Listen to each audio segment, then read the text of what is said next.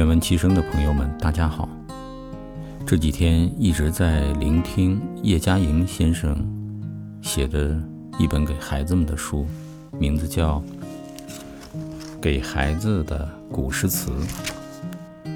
在这本书里，可以听，可以看，可以分享，可以欣赏叶嘉莹先生的精彩的吟诵、朗诵。这里面，在他这本书里面有一个序言，叶先生写的特别好，分享给大家。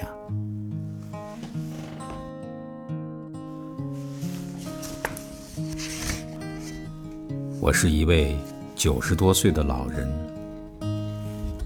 从小喜欢读诗背诗，从事古诗词的教学工作也已经七十年了。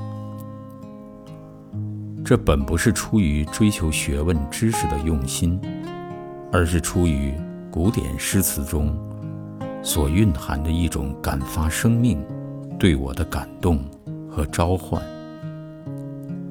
在这一份感发生命中，蓄集了古代伟大之诗人的所有心灵、智慧、品格、金包和修养。所以，中国传统一直有诗教之说。其实，我的一生经历了很多苦难和不幸，但是在外人看来，我却一直保持着乐观平静的态度。这与我热爱古典诗词，实在有很大的关系。现在有一些青年人，竟因为被一时短浅的功利和物欲。所蒙蔽，而不再能认识诗词可以提升人之心灵品质的功能，这自然是一件极为遗憾的事。如何将这遗憾的事加以弥补，这原是我多年来的一大愿望，也是我决意回国教书，而且在讲授诗词时特别重视诗歌中感发之作用的。一个主要的原因。曾有人问我：“中国古典诗词会灭亡吗？”我以为不会。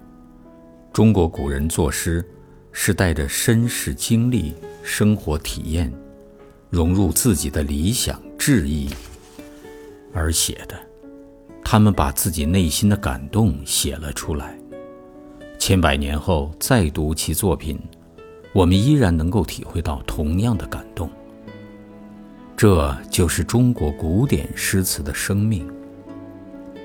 所以说，中国古典诗词绝对不会灭亡，因为，只是只要是有感觉、有感情、有修养的人，就一定能够读出诗词中所蕴含的真诚的、充满。